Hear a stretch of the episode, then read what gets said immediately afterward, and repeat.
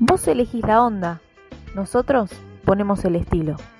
Seguinos en Instagram, altop.sr.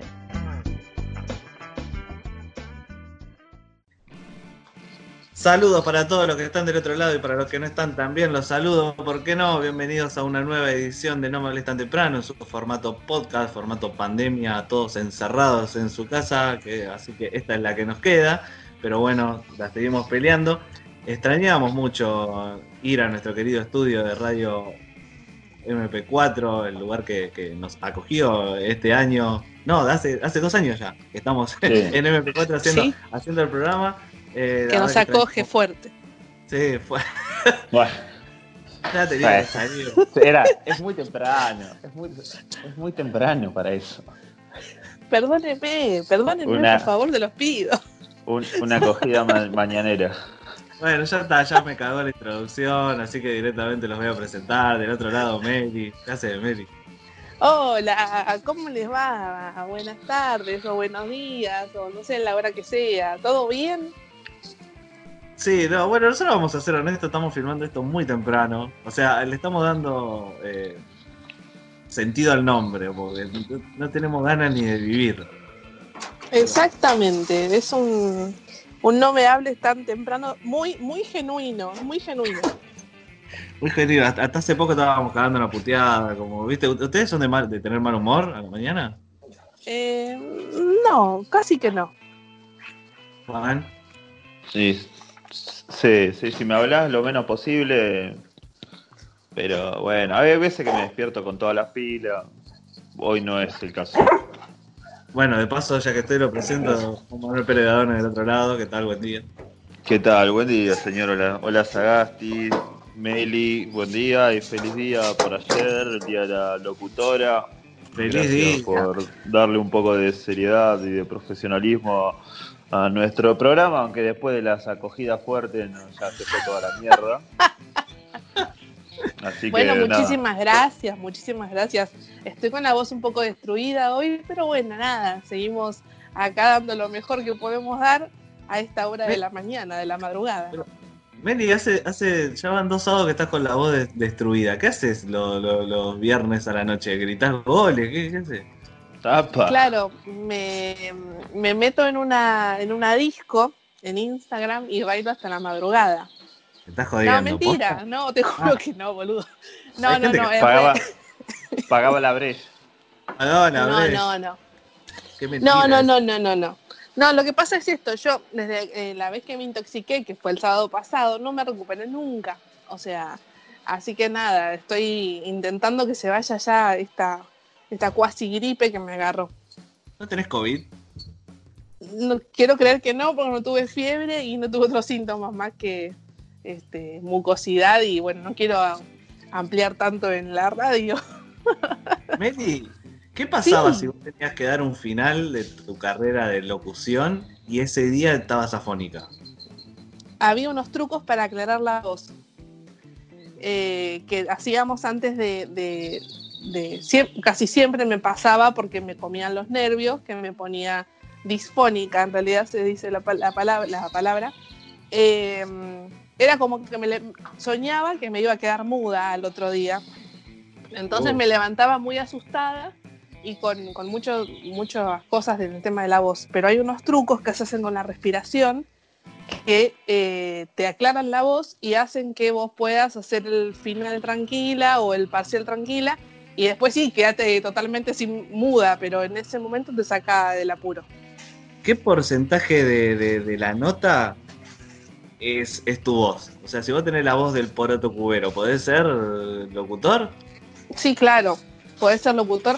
La idea es que ahora se está buscando, hace varias generaciones se busca, no tanto tener la voz de alguien súper serio y demás, como Rodolfo Barili, por ejemplo, sino eh, el cómo, cómo pronunciás, cómo entonás, cómo eh, sos expresivo delante del micrófono y siempre y cuando no te comas ninguna letra, podés ser locutor.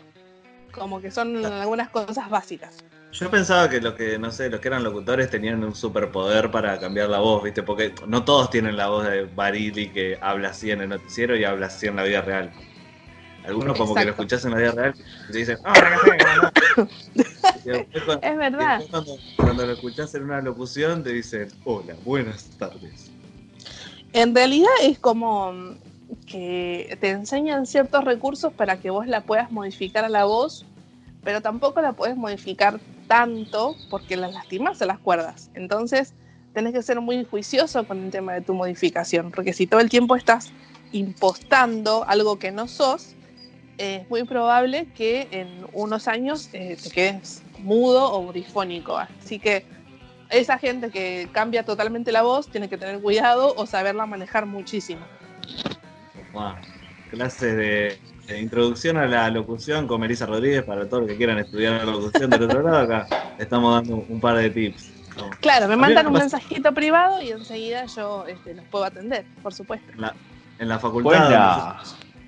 en la facultad donde estudié periodismo, eh, eh, estaban Ajá. los chicos, chicos y chicas que estudiaban locución también y era muy divertido, no sé, salir al baño, salir a comprar un- una birra, porque yo me tomaba birra entre clase y clase, eh, y ver a los de locución mirando una pared en un rincón, hablando solos, era como pasar por el borda.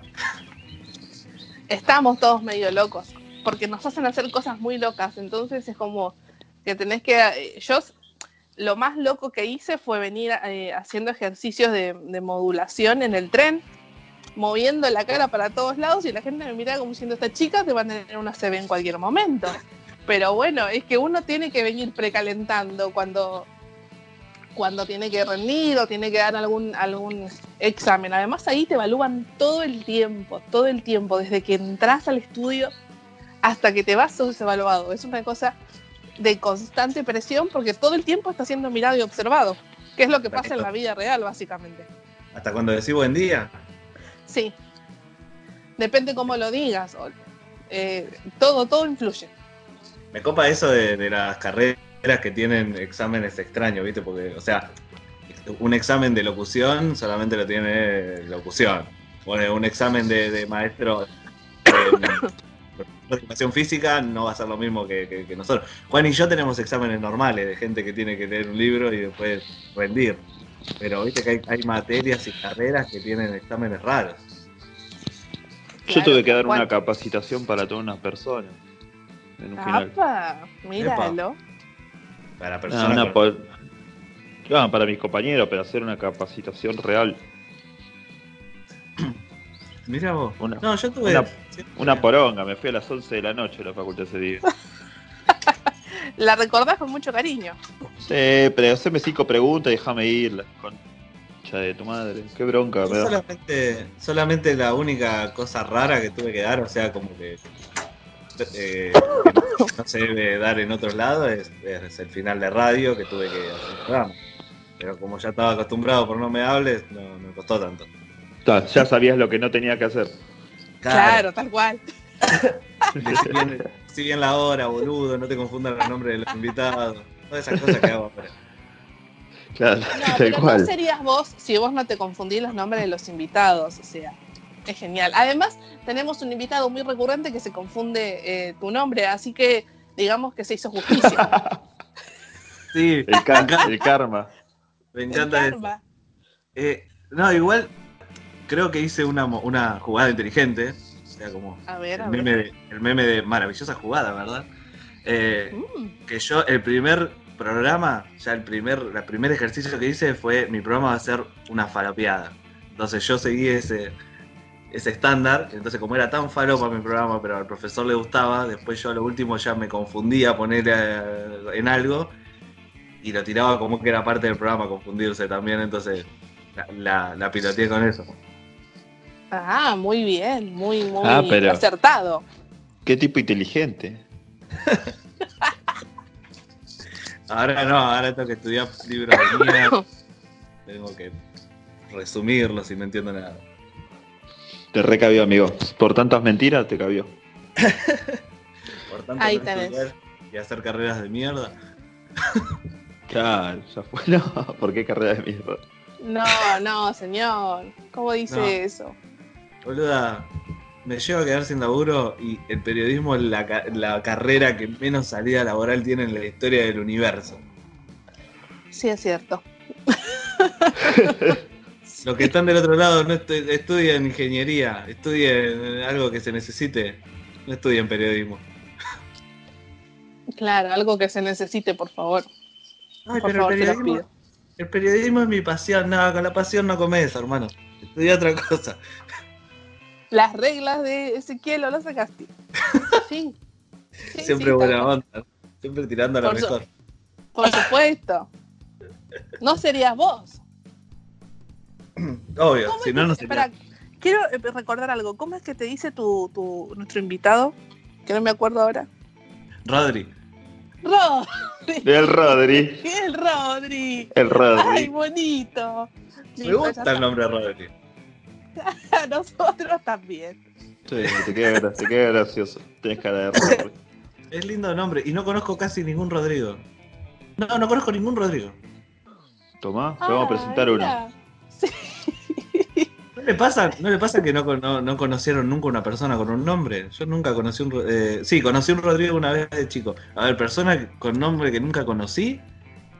Eh, ¿Qué? Rodrigo, el, que- el, el que se murió, que hablamos el fin de semana pasado. no, pero conocido de persona de conocida. De, de- Claro, de de tomarte un mate. tomarte un mate o por lo menos, no sé, compañero de algo. Eh, nunca conocí... nunca conocí una Julieta. Sí, yo sí. Yo, yo también. Yo nunca conocí a un Arturo, por ejemplo. Bueno, es un nombre de mierda. Perdona a todos los Arturos. Bueno, pero nunca chupal- conocí a un chupala. Arturo. Chupalo Arturo. O sea, no, no creo que haya mucha gente de nuestra edad que se llame Arturo. Uh, bueno, matá, puede ma- ser. matá a la gallina que está haciendo ruido en el fondo. Tengo una, situ- una situación acá con, con el perro que se robó algo y se lo quiero sacar de la boca, pero no. Está Ah, jugando pensé y que- no me deja. Pe- Pensé que estaba haciendo otra cosa el perro. ¿Qué No. se robó? Se robó un. eh, como un, un palo, ¿viste esos matamoscas? Entró al galpón y lo sacó, no sé de dónde. Dejá- Déjaselo. Lo dejo, lo dejo, lo dejo. Bueno, Lo dejo estamos, por ustedes. estamos así empezando un nuevo No Males Tan Temprano, una versión resumida vamos a tener hoy. Pero tenemos a los amigos de Globalonet ahora en el, en el próximo bloque que hicimos, eh, creo que el mejor episodio hasta la fecha, porque no solamente hablamos un poco de información eh, de ahorita, de información reciente del mundo deportivo, sino que hicimos más formato podcast. Estoy hecho mierda. Bien, Se van, bienvenido al Se- club. se van contagiando. hicimos eh, más formato podcast y hablamos sobre. A vos te va a gustar, Juan. Hablamos mucho sobre el Mundial 90. Tengo un muy mal recuerdo de ese mundial. Mal recuerdo.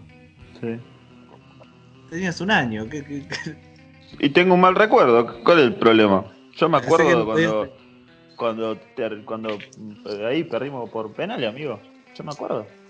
Por un penal. Eh, el que erró el penal, ese. Yo me Bien. acuerdo. Pero no hablamos de la final, o sea, no hablamos del recuerdo doloroso, hablamos de las curiosidades de ese mundial, de las cosas raras. Por ejemplo, Juan, hay dos equipos que Argentina enfrentó, le ganó, y, y no solamente que les ganó, sino que directamente después de eso desaparecieron de la existencia. Eso, eso, Claro. eso fue algo que pasó en ese mundial, ¿no? ¿Camerún? No, no me acuerdo. no. Después, Bueno, lo voy, a, lo, voy a, lo voy a tener que escuchar a ver que me digan cuál era.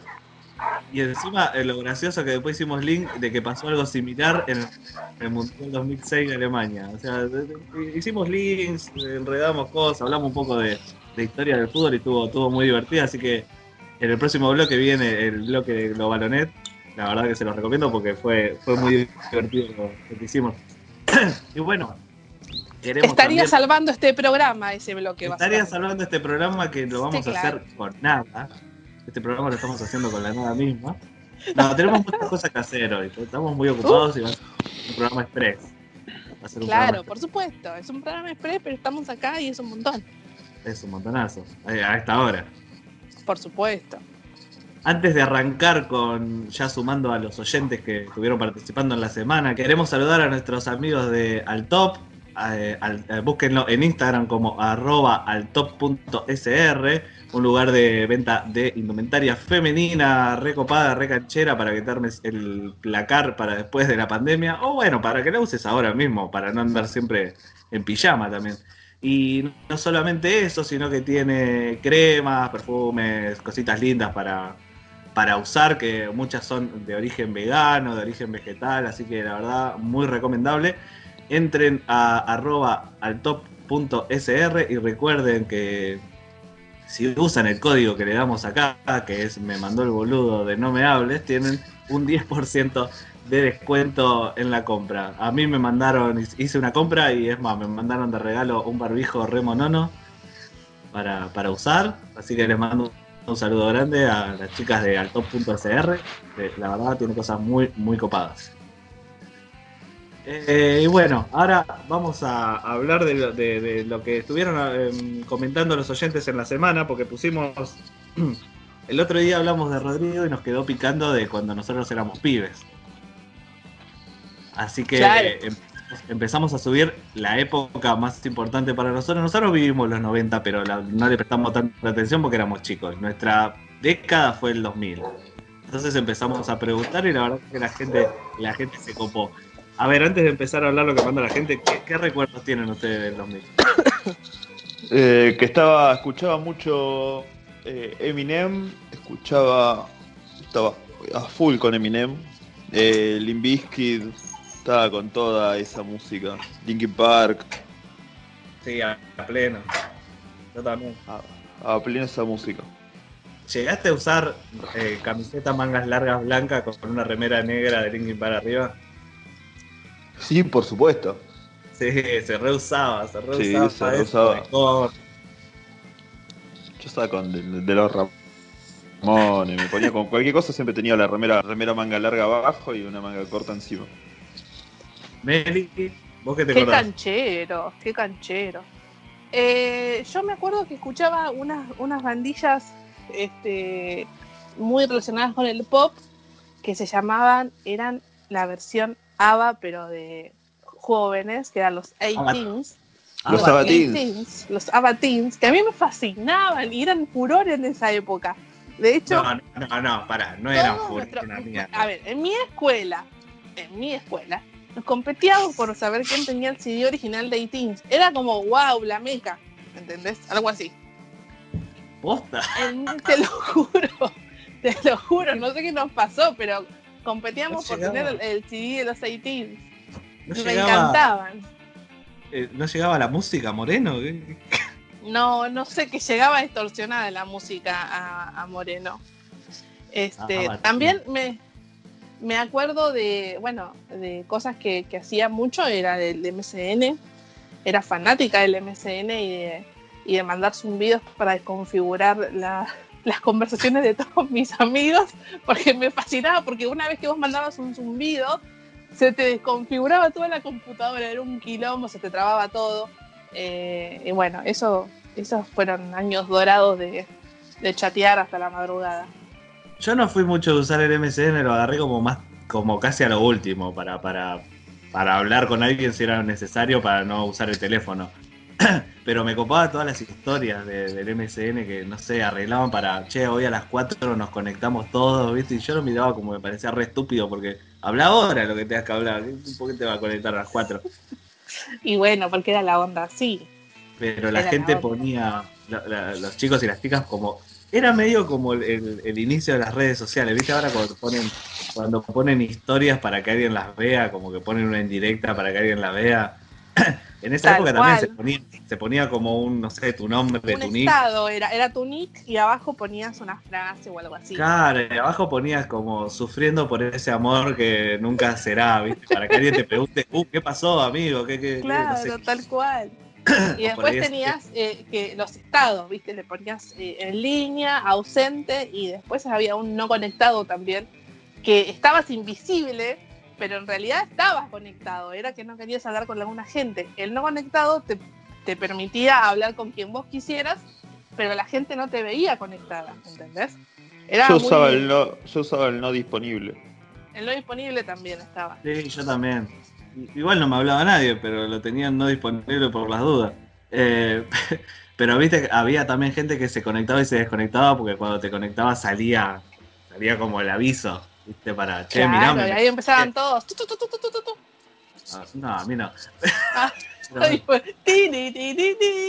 también podías poner, podías poner la música que estabas escuchando, esa era otra buena, podías poner la música que estabas escuchando y algunos ponían, sí, Miles Davis, viste, y en realidad estaban- lo tenían en mudo y estaban mirando Dragon Ball. Pero bueno, haces los cacheros. Claro, tal cual.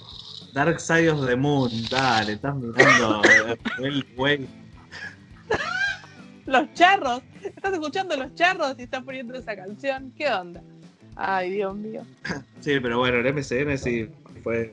La gente lo anotaba en los colectivos para que te agreguen. Viste, no sé, era una cosa rara, nunca era. Sí, tal cual. Y en los baños, en los baños también había CM tenía- tenías MCNs por todos lados. ¿Cómo era tu primer MCN, eh, Meli? Ay, era, uno, Siempre- era un horror. Siempre dan Era- vergüenza. Era Melu, guion bajo, de Best. 30, 30 y así era mi MSN. Melu, guion bajo, de Best 30. ¿Pero qué Después tenía, año- El año pasado que tenía 30. no, no sé por qué el 30, no, no me acuerdo por qué, pero bueno, me gustaba ese, ese, ese número antes. Después en mi fotolog era un poco más, era un poco más profundo, porque había leído un libro, había leído un libro que nunca más lo encontré en ningún lado, ni tampoco me puedo acordar el autor, pero era siempre no es eternamente, era el, el nombre ¿Cómo? del libro. ¿Cómo?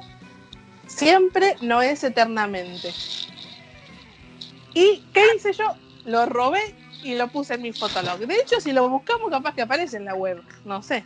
No, creo que borré- sacaron, sacaron Fotolog. Yo una vez que una vez que hicimos entrar con unos amigos para buscar fotos re falopa que solamente nos habían quedado ahí. Porque viste que era época de cámara digital y las cámaras digitales, no sé, siempre borraban las fotos o algo. no había celulares Claro. como ahora, centenias.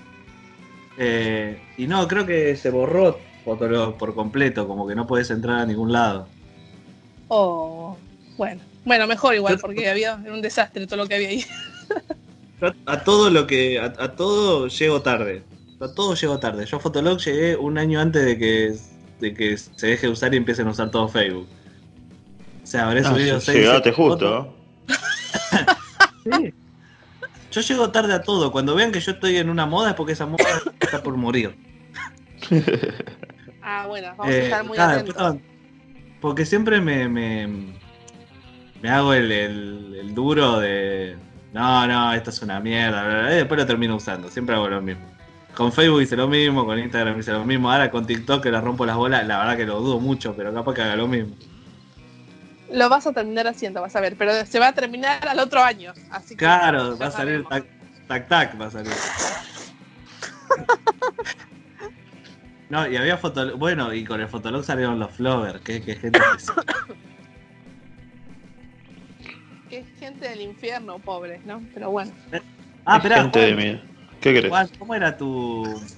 ¿Cómo era tu. tu, tu MCN. MCN? Rock Show 182. Ay.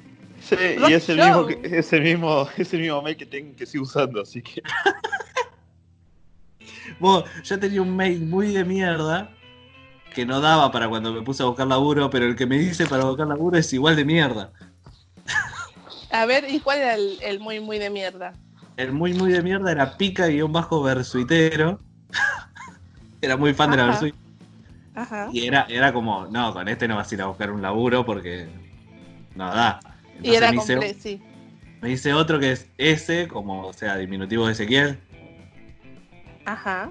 guion bajo PKA, que era como el diminutivo de pica, y era igual de mierda. Nunca hablas a Gasti, no, no, no. No. No, no sé, mi apellido no, no- no- no daba para un mail. Ay, bueno. Bueno, la gente sí, no- la gente nos mandó sobre cosas de que recordaban de los 2000. Eh, bueno, nos hablan del MCN, nos hablan de tener que ir al ciber y pagar una hora. El Eso, ciber. eso. Estaba pensando, ¿sabes qué? En los cibercafé. En Moreno había uno solo que se llamaba Terra, que ahora es un antro. No, un beso grande a toda la gente de Terra. De hecho, es un lugar que muy icónico porque la gente suele ir a tomar cerveza, ¿no? La verdad que no es un antro, es mis respetos. Eh, pero ¿Cómo era, era- sí, ¿Cómo, sí, sí, te, cómo te cómo te cagaste? eh? Sabés Regulé, que regulé. Sabés que vas a tener que volver a tierra y, no sí, te, y no sí. te van a dejar entrar. Ah, vas a tener que Sí, sí, volver. por eso. Recalculé, recalculé. Eh, era el único, era el único cibercafé que había. Y me acuerdo que íbamos con mis amigas y entre, entre tres ponernos, nos sentábamos en, un, en el silloncito de la, de la computadora y pagábamos y entrábamos al chat de Yahoo, a- no sé por qué, a chatear con gente que nada, chateábamos por chatear. Antes del MCN, te digo, ¿eh? No. Yo era re aburrido, yo lo usaba mucho para, para ir a estudiar porque en un momento en un momento ya directamente te pedían los trabajos hechos por computadora. O sea, a mí hasta el momento que me dijeron es obligatorio, yo los trabajos los hacía con manual y, escrito, a mano. Porque no tenía computadora en mi casa. Y cuando trajeron la computadora no tenía internet, así que era lo mismo. Pero me acuerdo que me iba al ciber a hacer la- las tareas de- de la escuela. y- porque no sabía jugar a ningún juego y no me interesaba chatear con nadie. Entonces lo único que hacía era ir a hacer las cosas de, la escuela, que encima después me salía un huevo imprimirla, porque era recaro imprimir para esa época. Pero lo usaba solo para eso, pero sí, me acuerdo que estaba lleno de pibes, todos jugando, eh, no sé, al Counter, al GTA, un montón de jueguitos que yo no iba a tener nunca y que no sabía jugar aparte. ¿Vos, Juancho? Yo iba a viciar a jugar al Counter, al GTA. y me pasaba eso, pero me la pasaba. No tenía computadora en casa, tampoco menos, obviamente no tenía internet, pero me la, como me la pasaba en el ciber, parecía que estaba siempre conectado y que tenía internet en mi casa. Ah, otra para la que usaba, para la que usaba el ciber, iba y iba y buscaba las computadoras que tuvieran descargado el Ares y bajaba música con eso, total todo el virus te lo quedaba el ciber. Ah, mirá que bastante garca eras, ¿eh? Y es que yo no tenía internet. No, sa- aparte, no, no lo hacía de malo. Yo no tenía internet y no sabía que el Ares bajaba virus. Entonces yo bajaba Claro, música. era súper y inocente en esa época. Si después yo llegaba a meter en mi pendrive en la computadora de alguien, me mataban porque estaba lleno de virus todas las canciones que había bajado. Eh, creo que así le arruiné una, una computadora a una amiga, pero Que le mandamos yo- un beso grande. yo iba y lo usaba para, para bajar música. Con mi MP3 de 512 megas. Que era para lo único que te entraban 20 canciones, creo que te entraban. Un par de canciones y yo estaba. Un par de canciones y ya se llenaba, sí. Siempre eran las mismas, ¿viste? Sonaba en esa época Mi Inmortal, Claro, sí. La- King Park, las de Blink 182. Uh, muy bueno. A ver, ¿qué más? Eh, ¿Qué más nos dice la gente? Bueno, los chupines de los floggers, es verdad, todos los chupines de colores parecían los Power Rangers. Es verdad. Una época muy mala para la moda. Fue una, una época de moda muy de mierda. Sí, la verdad que sí. Ha- Había una vez se había puesto de moda el marrón con el celeste y el El- marrón el- con el el- rosa. El chocolate Sí. con el celeste. Qué ¡Qué horrible. Bueno. horrible! Cantidad de usos de egresados que salieron con esos colores. Ay, Dios, qué horrible, por favor. Y las camperitas así como de lana, eran camperitas de lana eh, con esos colores. La verdad ver. que, que no sé por qué nos vestíamos tan mal. Y los pelos, los pelos llenos de gel. Yo tenía un. Me, me hacía como un jopito con el gel que lo miro ahora y digo, como nadie me mató. Como nadie me, me agarró en la calle y me cagó a trompada y me dijo, y loco, te tengo que pegar por el pelo que tenés. Y yo le hubiera dicho, ah, sí, tenés razón. Decí que no tengo fotos. Yo no- del 2010, de- entre el 2000 y el 2010 no tengo fotos. Casi Desaparecieron todos. desaparecieron todas, boludo, porque era demasiado feo. A ver, ¿qué Ah, más Qué tenemos? exagerado. No, no, no, eh, encontré una el otro día y digo, ¿cómo me ahí? Eh, el, vino costaba un peso, es verdad. Yo tomaba vino en la esquina y salía un peso y la gaseosa salía lo mismo, así que compraba las dos cosas y hacías un mezcladito y era re barato. Bueno, igual conseguir un peso era era como conseguirse 50 hoy, pero pero salía un, salía un mango y había un montón de vinos y de gaseosas falopas. El otro día hablábamos con Meli que había una gaseosa que se llamaba Trompi. Exacto. Trompis, La bichi. Era un elefantito. La Bichi ahora. La Bichi ahora. La Bich, que era como la Bichi pero sin el ahora. El Vinap. El Vinap, el, el Bowen, había un vino que se llamaba Bowen. Y otro que se llamaba Cap-. Capilla Mendocina. No, no, salían un mango, eran en cartón. Capilla Mendocina, Mar de Arena, o vino camorrero, boludo, que terminaba pegando a tu mejor amigo tomando eso. Te desconocías enseguida. ¿eh? Claro, te terminabas desconociendo. A ver, ¿qué más? Acá la gente también comentó en el Instagram. Ese Albán, nuestro amigo ese Albán, dice tocar la bata todo el día las canciones de Blink 182, Green Day, The Offspring, el MCN, el Fotolog a pleno en el ciber, conociendo gente nueva en foros y la placita de la Bon. Bueno, ahí ya la placita de la Bon me queda lejos. Nada, íbamos todos los sábados con, con Ezequiel a la, a la placita de la Bon. Altos personajes, ¿no? No, Me imagino, ya hace ahora Ah. hay personajes, me imagino en esa época. No, en esa época había, ca- había cada nene. Ah, estaban los emos también, o sea, la los contraparte. emo, eran los emo, los flow estaban, en la Bon eran, estaban los, los góticos, los darks. Claro, me acuerdo que salían las, las notas en los noticieros de las tribus, las tribus sociales de, de Argentina, no sé qué, te mostraban, vos que sos, yo soy industrial, no sé cuánto, y era un chabón con, no sé, la cadena del baño atada en, en una ceja, vestido como Una Marilyn cosa- una cosa más rancia. No, y después te aparecía, no sé, un chabón con toda la cara pintada de azul, vestido de paloma, y decía, ¿y vos qué sos? No, yo no soy nada, yo soy un pibe normal. No, normal no sos, hermano, estás vestido de paloma. Algo tenés. Bueno, estaba lleno de, estaba lleno de alternos la. Alternos, sí, los alternos que escuchaban de Boom Boom Kid, Fan People, el otro yo. por el otro yo, cuando estaba el violín y todas esas cosas. Bueno, yo escuchaba lo mismo. Sí, yo también, después te enterás que era un violín, pero bueno, a, a mí me gustaba la música. Creo que en el momento ya sabíamos que era un, que era un, que era un, un violín terrible y nada, no le dábamos, no le prestábamos atención a eso. Acá Maxi nos dice New Metal en MCN, el ICQ, eso me parece que más para los más viejitos. El Fotolog, eh, ¿qué más? YouTube también, claro, YouTube que empezaban, todos entrábamos a YouTube a ver los videos de, de bloopers. No entrábamos a ver, no sé, youtubers hablando de algo. Entrábamos a ver bloopers y a buscar videos de duendes. Ya, ni existían los, los youtubers. Los peques.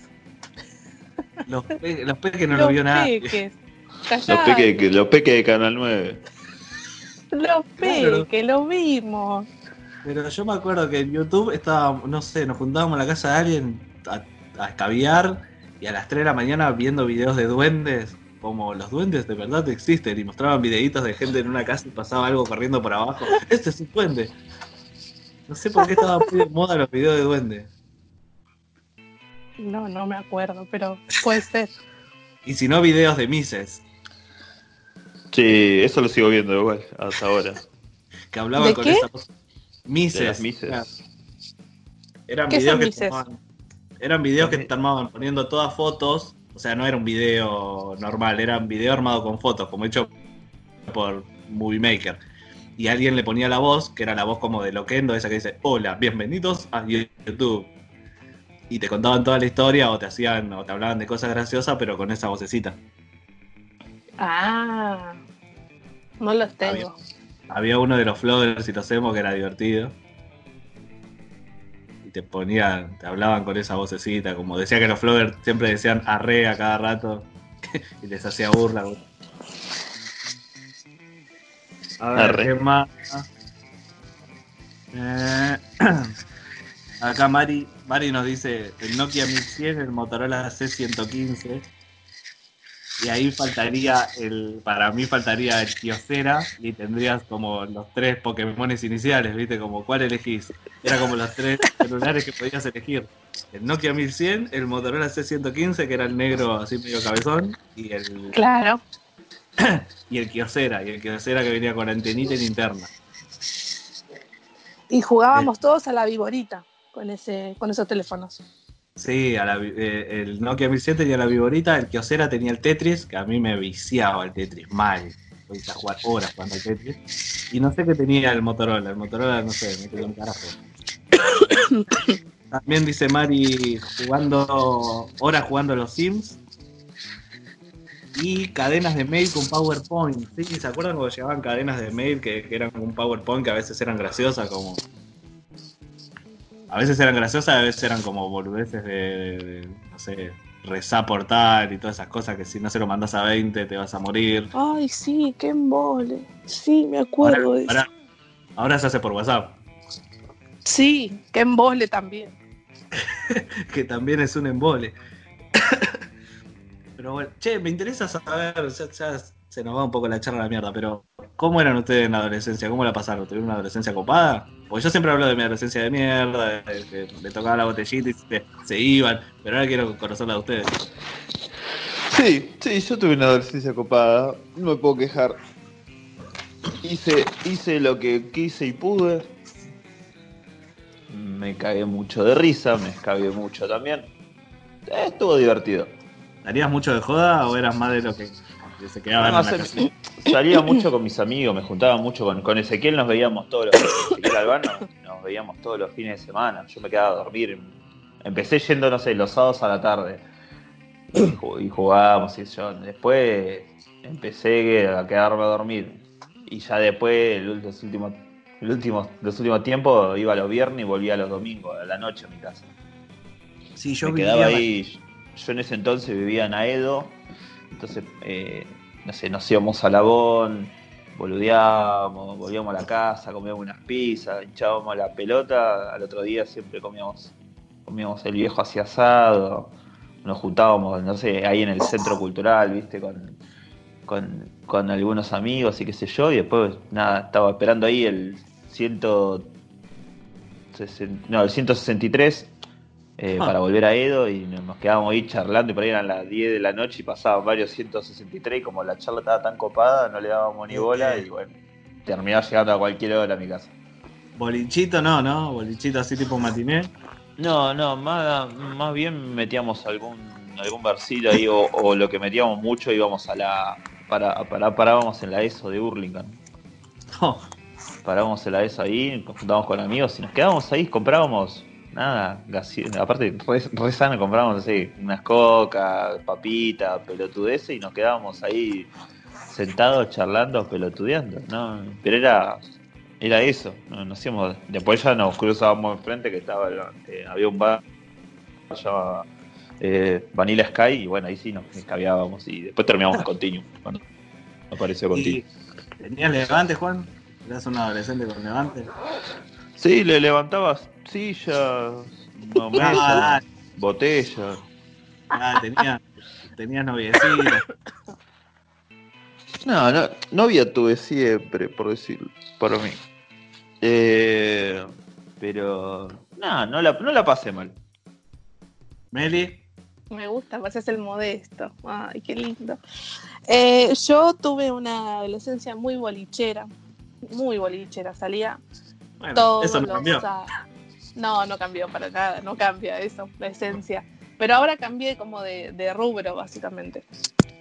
Eh, salía mucho. eh, me acuerdo la primera vez que, que, que salió un boliche grande, grande, que era Ibiza acá en zona oeste. Dije, me había parecido una, una cosa terrible porque habíamos hecho una fila muy grande y habíamos entrado a las 3 de la mañana y a los empujones y todo. Y me acuerdo que le digo una a los 15. Uy, eso eh, era la- Sí, re, es re prohibido. Me acuerdo que la miro una amiga y le digo, nunca más vengo a uno de estos lugares. Bueno, eh, no- claramente no cumplí con mi promesa. Y después eh, empecé de, o sea, la primera vez que salí a uno grande fue a los 15 y de ahí no paré de salir. A- a- iba, íbamos a, a Pinar, me acuerdo, en caravana con mi hermano en esa época. Él, nos llevamos dos años y ocho meses nada más. Ah, Entonces íbamos los amigos de mi hermano, mi hermano, mis amigas, éramos como una gran, una gran familia que nos íbamos todos en el 302 de acá de Moreno hasta Pinar. ¿Te comiste hermano? Eh, mano? No, no. Dale. No, no, no, no, no. Confesores. No, no, no, no. No, no había ciertos códigos que se respetaban. No, no, no, no. Pero después, eh, no solamente íbamos, a- íbamos para todos lados, la verdad que eh, después hubo como una separación donde con mi hermano dijimos, bueno, eh, este lugar no lo era como algo implícito, ¿viste? Como un código donde este lugar no lo pisas vos eh, y este lugar no lo piso yo, y bueno, no nos veíamos más. Por ejemplo, hay un boliche acá en Moreno que no, no me acuerdo cómo se llama, que ahora está súper cerrado porque, pues, pandemia, eh, y era, yo sabía que era su territorio, y yo no me iba a meter ahí ni en pedo. Así que, eh, estaba todo miado, estaba todo miado por él. Claro, desde la, desde la entrada hasta la, hasta la salida, todo, todo, todo, Ah, todo. sentías el olor a meo y no, este es el territorio de él. Sí, y ahora me pongo a pensar, eh, digo, qué horror todo eso. ¿Qué, qué coronavirus andaba sol- eh, por ahí? Digo, pensaba. ¿Y tenías, Sí, tenías levante? sí. Sí, un poco sí. La verdad que no me puedo quejar. Eras una piba de, que, que comían los boliches. Sí, siempre. Siempre. Siempre. Siempre, siempre. No, creo que no hubo una noche que no. Pero sí, Bueno, bien. Bien, Bueno, bien, bien. muy bien, muy bien, muy bien. Muy Era- bien, era- muy bien, No me puedo quejar. Era, ¿Se con- consideraban de los popus en, en la secundaria o de los.? No, yo siempre, yo siempre fui popular. Yo siempre. popular porque. o sea, No era de las no, divinas. de- no era de las divinas, era de las populares. siempre era de, la- de las populares. Pero bien, pero no de las divinas. tenían pero varios amigos. En la secundaria Sí, tenían sí. estaban bien con todos y todo eso. Sí, nos llevamos bien, pero tampoco era wow, la súper eh, sociable. Yo tenía muchas amigas por todos lados, pero como que, viste, esos lazos que no. No sé, que no eran tan fuertes si te pones a pensar ahora. Eran como, bueno, de, buen, de conocida, qué sé yo, y, y bien. Pero, pero nunca fui de, de, viste, las minas que, que se juntaban en grupitos y iban por toda la escuela modelando esas cosas. Eso no me cabía para nada. Sus trajes de 47 Street. Ay, sí, no, no, al contrario, yo era la más antimarca del mundo. En eso sí siempre fui bastante renegada, como que no, no me cabían las marcas. Yo había una en la escuela que se vestía todo el tiempo de cosiuco, y de, de hecho es el día de hoy que se compra ropa. Digo, qué pelotuda, por Dios. Lo sigo saludo. pensando. Un Lo sigo saludo. pensando y de hecho es amiga de una, de una muy, muy amiga mía que me la encuentro en su cumpleaños y digo, ay Dios, qué imbécil es esta mina, por Dios. Este, nada. Pues Le mandamos un beso grande. Vos ya le tenés bronca por otra cosa, más que por eso. Sí, sí, es un combo, es un combazo. Che, Juancho, ¿vos qué onda? Con tu compañero de secundaria, ¿bien? ¿Te llevabas bien con todos? Sí, yo era- me hablaba con todos. Este, con lo- los populares, con los no tan populares, con los, los, los, los cerebritos, con los nerds. No, yo me hablaba con todos. Eh, en el colegio. Terminé el colegio y no me hablé más con ninguno. Claro, pusimos, pusimos la encuesta de si te juntarías una reunión con tus ex compañeros de la secundaria. No, ni en pedo. Y lo, por hice- lo mucho. tra- lo trataron de hacer una vuelta, creo que era cuando se cumplían 10 años de que habíamos egresado. Egresé en el 2005 y había sido en el 2015, o alguna fecha por ahí. O no sé, había pasado ya un tiempo largo. Y nada, le puse, no, che, bueno, nos juntamos el viernes. No, viernes no puedo porque el- yo el sábado me tengo que levantar temprano. No, y bueno, el jueves no, porque el jueves entreno. No, yo hago esto. Uh, mucho quilombo. Dije, eh, aparte, estaba dispuesto a, a juntarme esa vuelta. Y nada, le dieron tanta vuelta dije, va, váyanse a cagar. Un saludo si están escuchando. A mí, a mí nunca me surgió, nunca me surgió. Sería raro si yo iría a una de esas porque la verdad creo que el 80% de mis compañeros de secundaria no me acuerdo ni el nombre. Pero sería raro. Capaz que iría, capaz que si me agarran con ganas iría, pero sería muy raro. Porque, o sea, yo no me llevaba, no es que me llevaba mal, pero no tenía casi ningún tipo de relación con, mis compañeros. Si alguno está escuchando, le mando un saludo grande, pero no había más relación más que un hola, ¿cómo andás? Y te tocaba un trabajo práctico juntos, pero después me estaba yo estaba todo el día o con los del otro curso, los de la, eh, la gestión, yo era humanidad yo estaba todo el día con los de gestión, y si no estaba leyendo o escribiendo o siendo un nerd.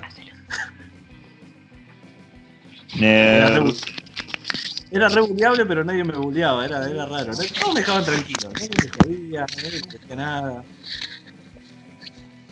Así Te que, respetaban. Sí, no, para- sí, no sé, para mí, o, o me respetaban o decían, este loquito un día va a venir con un arma y nos va a matar a todos, no sé. Como pan triste, así. Onda tan triste. Ay, pobre pan triste. No hay que No, no, reírse era- de eso. pero- Era, no, era como le contaba el otro día, era demasiado niño promedio, era tan promedio que hasta para que me hagan bullying era invisible, o sea, como que yo pasaba desapercibido por todo. O sea, no era, no era lo suficiente inteligente para ser un nerd, o sea, era un chico de 7 y 8. No era suficientemente bardo como para ser un bardo, tampoco era alto, ni, ni muy flaco, ni muy gordo, ni, ni me vestía bien, no tenía nada para resaltar, era como invisible. Así que con eso zafé. el, el, el olvidadizo. Claro, el que vos te olvidabas de que fue con vos a la escuela, ¿viste? Como este vino conmigo. Creo que tengo dos o tres nada más de, de, de mis compañeros en, en las redes. Y veo que ellos hacen un montón de cosas. Ah, yo no. Eh, bueno, Disculpen que voy a, voy a abrir la puerta y los perros capaz vayan a ladrar. Un segundo. Sí, ¿eh? Esto sí podés cortar, por favor. Capaz vayan a ladrar. está. Terminó de decir ladrar y el perro ladró. Hola, perro. No, Dale, Tato va a porque ladrar. estoy saliendo. Cállate. De acá, de acá, mierda.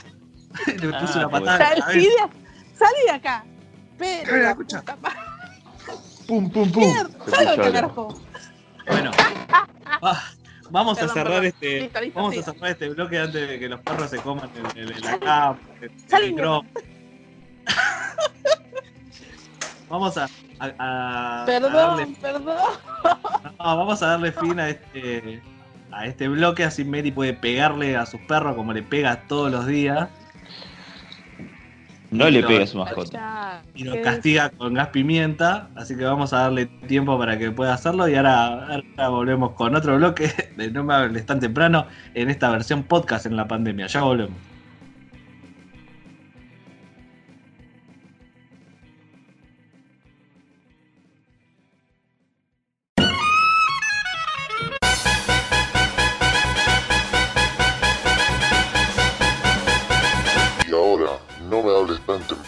Presenta. Canciones explicadas para millennials.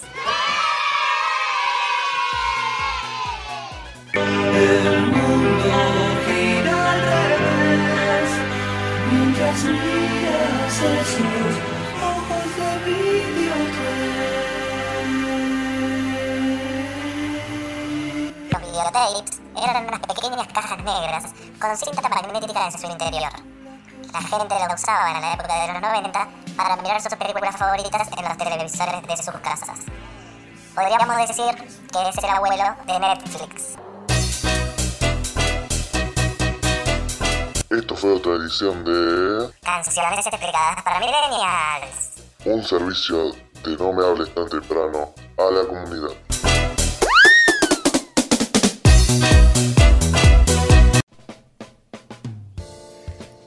Si necesitas asistencia legal, no dudes en comunicarte con el estudio jurídico BIB, profesionales altamente capacitados para tus problemas legales, laborales, comerciales, de familia y más. Y en época de cuarentena, cuando más los necesitas, Estudio Jurídico BIB continúa trabajando para vos. Podés comunicarte con ellos al 15 28 27 70 08 o al 21 98 99 96. También podés seguirlos en redes sociales como arroba BIB Estudio en Instagram y BIB Estudio en Facebook. Estudio Jurídico BIB, la mejor opción para solucionar tus problemas. Volvemos a No me hables tan temprano y bueno, es hora de la información deportiva y ya tenemos del otro lado, como siempre, Agustín Palmiciano, Juan Manuel Ferrera, las cabezas de Globalonet, el medio deportivo que nos está acompañando este año en- y espero que durante muchos años más en, No me hables tan temprano. así que, ¿qué tal? ¿Por qué me hace no con la cabeza ahí del otro lado, Juan? Ya arreglamos, ya tenemos, eh, por lo menos tenemos la firma de Palmiciano, que, que sigue un año más. No me llevó el sobre ¿Qué tal? todavía, ¿eh? ¿Qué tal? Buena cuarentena. No, vos sabés que en esta época de pandemia si hay algo que se ha empezado a, a reestructurar es todo el, el tema de los contratos. ¿no? Eh, gente que deja su trabajo con contratos, contratos que se reestructuran, contratos que no se renuevan, así que es una relación de día a día. Mirá cómo, cómo arrancamos, te digo la verdad, sin querer, arrancamos hablando de contratos porque es justo la noticia, que la, eh, nota de la semana en Globalonet, el tema de los jugadores y los contratos. Eh, ¿De qué trataba, Palmi?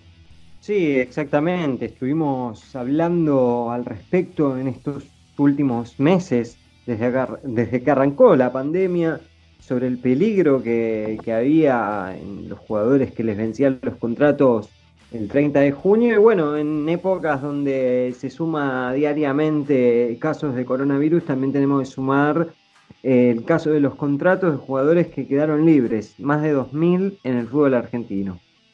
Era una noticia que habíamos hablado en su momento cuando, cuando habíamos eh, conversado sobre la nota de Globaloneta Crivelli.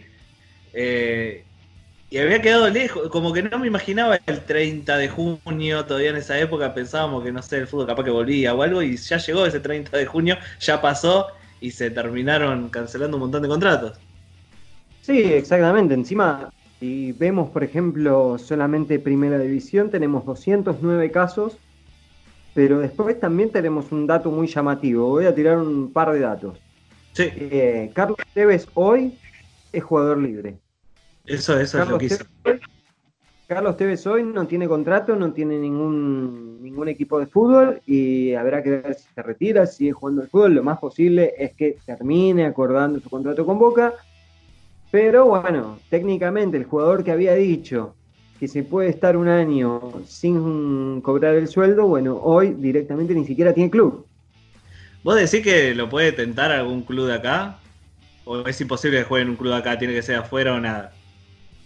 Yo creo que eh, la, la única instancia que puede hacer que Carlos Tevez se vaya a jugar a otro lugar que no sea Boca es All Boys, como Riquelme hizo con Argentinos Juniors. Pero hay que ver eh, qué sucede. Yo creo que va a seguir jugando en Boca.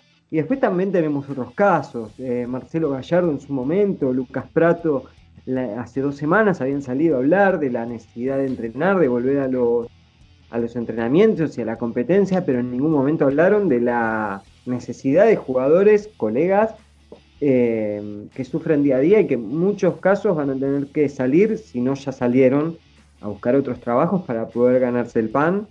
Eh, bueno, son algunas de las personas que estuvieron hablando al respecto de la vuelta al fútbol, pero sin mencionar el peligro de los jugadores que quedaban sin contrato. Y después, por último, así para cerrar, eh, si contamos con el ascenso argentino, tenemos a San Martín de Bursaco, que se quedó con cuatro jugadores profesionales nada más.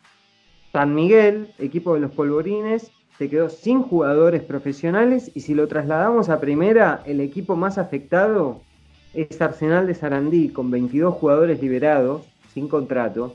Seguido por Patronato y Central Córdoba con 20, seguido por Aldo Civi con 16 y Atlético Tucumán junto a Huracán con 12. Y cierro con la última información, los equipos grandes. Si quieren saberlo, les cuento. Sí, sí, a ver, a ver. Por Bueno. Boca Juniors, Boca Juniors y Racing Club eh, son, tienen cinco casos. Después tenemos el más golpeado, que es Independiente, con nueve. Un Independiente con bastantes problemas que viene acarreando de un tiempo a esta parte. Y por último, River Plate con cuatro y San Lorenzo sorprende. Un equipo que también viene con problemas institucionales también de, de en los últimos tiempos, con solamente tres jugadores. Así que vamos a ver qué sigue pasando con este tema de los contratos. Vamos a probarnos, Juan. ¿Alguno? Capaz que quedamos, tan necesitados ahora. Yo estoy más en, en- en la situación de, de otra problemática que todavía no hablamos, pero creo que puede ser eh, para la próxima. Es los jugadores que están al límite en cuanto a edad, eh, en, definir si siguen o no su carrera deportiva, eh, no solo en el fútbol, Pienso a- así rápidamente, se me viene a la cabeza Federer, por ejemplo. Bueno, fue en, el fútbol argentino Gonzalo Rodríguez, central de San Lorenzo, eh, decidió retirarse. Y hay- debe haber muchos jugadores, si nos ponemos a buscar, que están en, en esa, en esa duda, ¿no? De, seguir sin tener la idea de, cuándo se va a seguir y si están en condiciones físicas de poder continuar un, un año más. Sumando también, por ejemplo, la Gata Fernández, no tenía estipulado retirarse, Gata, decidió retirarse hace un mes, el producto de toda esta situación también. Bueno, Maxi Rodríguez ya está por los 40 años también y no, no, no anuncia retiro. Es más, renovó con Ñul. Sí, con, con respecto a esto, eh, saliendo un poco del fútbol también, eh, hay una buena noticia hoy, es que Luis Escola, el, el ala pivot de, de la selección argentina, anunció que va a seguir un, un año más, arregló contrato con el Pagliacanestro Parece de Italia, un club chico, un club más humilde que el, que el Milano donde había jugado en la última temporada, pero de Escola anunció bueno, su continuidad para la temporada 2021 y que tomaba esta decisión para eh, seguir viviendo en Milán, porque el club está, este club nuevo está a 60 kilómetros, o sea que le permite seguir viviendo en su casa junto a su familia, y que además el nuevo club no compite en Euroliga, por lo tanto Escola va a tener más tiempo para descansar y llegar en óptimas condiciones a Tokio 2021. Y además de Hombres Récord, se viene en Globalonet, eh, edición especial de sábado, algo imperdible que ya todos sabemos, eh, pero que también nos cuente Juan, pero también una particularidad que tiene en base a, a lo que van a poder leer en Globalonet, que es la historia también de un arco en particular. Sí, bueno, estás hablando de, los 700 goles de Messi. Eh, finalmente llegó la pulga a este número tan importante, ¿no? Según el club, vos Palmi seguro lo sabés, a ver, conductor, hay otros cuatro jugadores que están en el club de los 700. ¿Te animás? Que ¿Lo estén en sabés? 700 o que lo hayan pasado. No, ya. no, superaron. Superaron los 700. Rivaldo, No. Agua, Pelé. un tiro más. Pelé que contaba los goles que metía. Pelé que me contaba los goles que sí, metía en el Pelé. Pelé, según él, tiene más de mil, así que Pelé es uno. Otro es el tanque alemán Gerd Müller, el delantero de la selección alemana de la década del 70. Sí, El Chapulín Romario, otro brasilero. era un Y brasileño. Cristiano Ronaldo. Y CR7, que ya estaba en el grupo de los 700, lo recibe a Leo ahora, a Lío, que ha sumado su gol número 700 con el penal ante el Atlético de Madrid en el 2 a 2 por la Liga, que no le sumó mucho al Barça porque lo aleja después de la, la victoria del Real Madrid sobre el Getafe. Pero bueno, la nota va un poco de, mm, de un repaso de, lo- de los goles centenarios de Leo. Desde el primer gol de Messi en, en el Barcelona en el año 2005, después de un pase de Ronaldinho y una definición de zurda por arriba del arquero del Albacete, ¿eh? mi, mi equipo súper poderoso de, de- de España, eh, se dio el tanto, el tanto inaugural de la Pulga. Un primero de mayo fue el Día del Trabajador, Messi empezó a construir su, su- historia en relación a los goles y usaba la camiseta 30 en ese momento y tenía el pelo largo, era un jugador eh, que recién aparecía en, en el Barcelona y bueno, nadie esperaba que hoy llegara a esta cifra de 700 goles. Pero bueno, después en el 2010 llegó el gol número 100, otra vez un centro de, de un brasilero que esta vez fue Dani Alves y Messi mojó contra el Sevilla. Como decía Palmi antes, en el mismo arco, en el, en el Camp Nou, en el mismo arco. Para que se den una idea, los que miramos fútbol y lo vemos por la tele, el arco de la izquierda.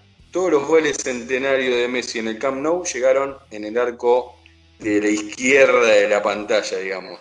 Eh, el gol 200 fue de visitante, fue en, en la República Checa ante el Victoria Plens, fue de penal. Ese fue un gol diferente, digamos, del el primero que no, que no hizo en el Barcelona. Después tenemos el 300, que fue en el Estadio Los Cármenes, eh, contra el Granada. Este gol tiene una particularidad que fue de derecha.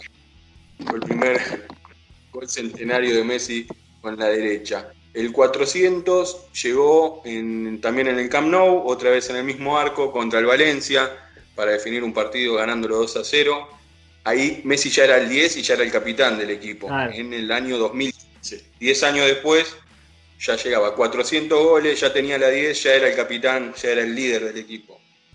El 500 quizás sea uno de los más importantes porque fue en el Santiago Bernabéu sobre la hora para ganar un clásico en el Real Madrid. Tomá.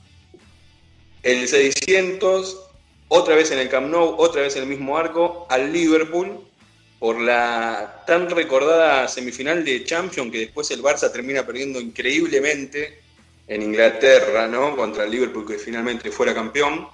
y bueno, llegamos al 700 el otro día en, el Camp Nou, en el mismo arco de penal, picándola para el empate 2 a 2 contra el equipo del Cholo. A mí me copa porque va a quedar para, la historia, queda como eh, cuando vean los goles de Messi, como hiciste vos ahora el, el, recuento así de centenarios de, de, los goles. En la historia va a quedar como qué capo picó su gol 700 y jugó para el ojete. Ese partido no jugó bien. Los goles, los goles son goles y esto es más un, dato estadístico y 700 goles es un, número que tiene su propio peso. O sea, como decís vos, el partido no fue bueno en Messi y últimamente el Barcelona no viene jugando bien y él no viene siendo la excepción dentro del equipo. Pero el gol está ya certificado, rubricado, consta en libro de actas y Messi llegó a los 700. A mí me quedó esa, esa lástima de que ninguno de estos goles centenarios haya sido de, la selección argentina, porque son 700 goles como profesional, no 700 goles en el Barcelona. Pero no tuvo la suerte de que uno sea eh, en la selección argentina, donde es el máximo goleador, al igual que en el Barcelona. Está casado. Corre por tu cuenta. Bueno, entonces con este gol número 700, Messi se une a la lista ilustre que conforman Pelé, Müller, Ronaldo, Romario, Puskas y ahora Lío Messi. Espectacular, espectacular. De la mano de, va, del puño y letra de Juan Manuel Ferrera, eh, sale esta nota de Globalanet hablando sobre los 700 de Messi, que la verdad se lo recomiendo mucho porque Juan eh, tiene, tiene una, una forma de escribir que me, gusta mucho, la verdad que me, me, encanta cómo escribe, así que se las recomiendo un montonazo a la nota que está saliendo hoy mismo en Globalanet la nota de los 700 goles de Messi. Palmi, ¿tenías un dato de color ahí? Sí, hay un dato de color que el mundo del fútbol no lo tiene en cuenta por una cuestión de procesos amateur y sobre todo en países eh, más chicos, si se quiere, a nivel eh, fútbol. No es en España, no es en Inglaterra, no es en Italia, no es en Argentina, no es en Brasil, sino que es en República Checa. Un jugador que se llamó Josef Vikan, apodado Pepi Vikan, que jugó toda su carrera en República Checa. Dicen, al haber sido deporte amateur, no tenemos ningún tipo de, de, dato ni nada, que convirtió 805 goles en 530 partidos. Incomprobable, inchequeable, pero bueno. Espera, yo si me pongo a pensar que Arsenio Erico, el goleador histórico del fútbol argentino, si no me equivoco, de Independiente seguro, del fútbol argentino puede ser, metía como 8 goles, a veces metía 8 goles por partido y, a veces decidía no meter goles para ganar un concurso de los cigarrillos 4370 para que le dé justo el número.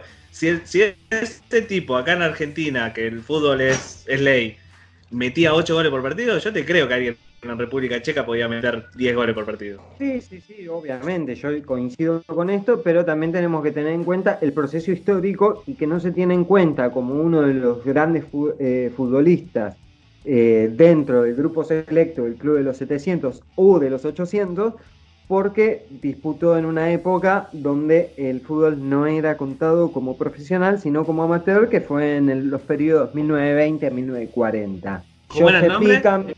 Joseph Vican, Pepi Vican. Más grande que Pelé. Exactamente. Jugó en el Dinamo de Praga, en un equipo que no se puede pronunciar el nombre, en el Slavia Praga y en el Rapid de Viena. Ese es el que dicen que fue el máximo goleador de la historia, pero incomprobable. Con lo que dijiste de Arsenio Rico y con los hombres récords del fútbol argentino, también, y con las fechas, junio, julio, es época de mundial, y hoy ante la falta de actividad deportiva en el mundo, aunque volvió la Fórmula 1, pero eso lo deslizo así como pasa un auto, una Ferrari, este, vamos a hablar de los mundiales de los hombres récord, de los emblemas y demás. Más precisamente el 3 de julio se cumplieron 30 años ayer de lo que fue la semifinal del Mundial 90 entre Argentina e Italia. Y yo quería traer varios puntos para que, que hablemos entre nosotros y veamos qué piensa cada uno al respecto. ¿Por qué tenía tanta mística ese equipo? Si es que ustedes lo ven de esa manera. Y si creen que el Mundial, och- el Maradona del Mundial 90 aporta algo distinto que el Maradona del 86 campeón mundial. Sí, para mí sí. No sé qué opinará Sí, Ferreira. Sí, no, yo de hecho eh, eh, escribí también sobre, sobre el Mundial 90 en, en una nota a principio de este año y me acuerdo que lo- eh, una de las cosas que yo destacaba era que para mí el Mundial 90 fue el último Mundial de- del viejo mundo, de un mundo que hoy ya no existe. Entonces, a nivel internacional, me parece un evento que, que marcó un antes y un después. Y además en Argentina tiene un montón de cuestiones que lo hacen, como decía Palmi, épico. Sí, para mí la, la, la, la épica esa de 300 que tuvo la selección, que teníamos al Maradona eh, Dios del, del 86, el Maradona que se gambeteaba a todos, y ahora tenían a- teníamos al Maradona guerrero, teníamos al Maradona con el tobillo como un melón. Y viste que acá le gusta la épica, la gente la de sí, nosotros contra el mundo, y están todos en contra nuestra, y nos putean el himno, y el árbitro nos cobra un penal que no es. Viste que acá la, la épica esa también eh, eh, gusta, casi gu- gusta más que, que ganemos 5 a 0 bailando. Sí, yo igualmente creo, comparto lo que decís vos en cuanto a la épica y, el público y cómo, cómo lo vive cuando un equipo está en, en cuestiones adversas, digamos. Pero me parece que hay equipos de cualquier deporte, no solo del fútbol, que también se alimentan y les sirve estas cuestiones de sentirse inferior al rival. Y me parece que el equipo argentino de Italia 90 eh, usó muy bien esto. Sea, no, no por el hecho de que no sea inferior, me parece que fue inferior a varios de los equipos a los que enfrentó, pero sí eh, supo convertirlo y hacerse fuerte desde esa inferioridad para disputar los partidos eh, hasta las últimas consecuencias y logrando victorias eh, agónicas en último minuto y bueno, sobre todo en las tandas de los penales, donde surgió otra de las grandes cuestiones que hace Italia 90 un mundial diferente. Sí, y además, ya me voy a introducir en el otro tema, pero quería aportar un dato de color de, a raíz de una cuestión que habías mencionado vos, Ezequiel, eh, que es el tobillo de Maradona. Hay una famosa foto de Maradona con, el tobillo hinchado, que todos la conocemos, con el tobillo descubierto, desnudo, y con el otro botín puesto, con las medias incluso. Todos sabemos de la imagen a la que estoy haciendo referencia. ¿Qué pasa si yo les digo que ese tobillo no es el de Maradona, sino de Juan Marcelo Ojeda, ex arquero de River, y esa foto corresponde a una imagen vieja, no es el tobillo de Maradona. Hemos sido engañados. Mirá vos, tanto, tanto se habló de muchas veces en, en- en todo lo que rodea el fútbol, ¿no? Y, y- y estas historias incomprobables de, de los cambios de frasco en el doping de jugadores y sobre todo de Maradona. Nunca me hubiera imaginado que le hubieran cambiado el tobillo, pero confío, confío en el dato de Palme. Sí, de hecho el dato corresponde a la cuenta de los chicos de Nuna Baldosa, que la publicaron hace una semana incluso, donde terminaron con un mito que la verdad mucha gente desconocía. Eh, es real que Maradona estaba lesionado, pero la foto clásica no, no corresponde al tobillo del 10 argentino. Claro, yo te iba a decir justo, eh, la lesión de Maradona era real. Él estaba no solo lastimado del tobillo que se infiltraba, sino que también de la cadera estaba lastimado, o sea, estaba lastimado en serio. Después la foto es más como una imagen vale más que mil palabras, obviamente. Claro. Ya que el, el, el golpe a Maradona fue en el, el que lo terminó lastimando en su tobillo fue en el tercer partido de la fase de grupo, en un 1-1 contra Rumania, para, para ir como eh, recordando y organizándonos en el tiempo, en esa primera fase que había empezado con la derrota ante Camerún por 1 a 0, un Camerún debutante mundiales que dio la sorpresa venciendo al último campeón que era Argentina.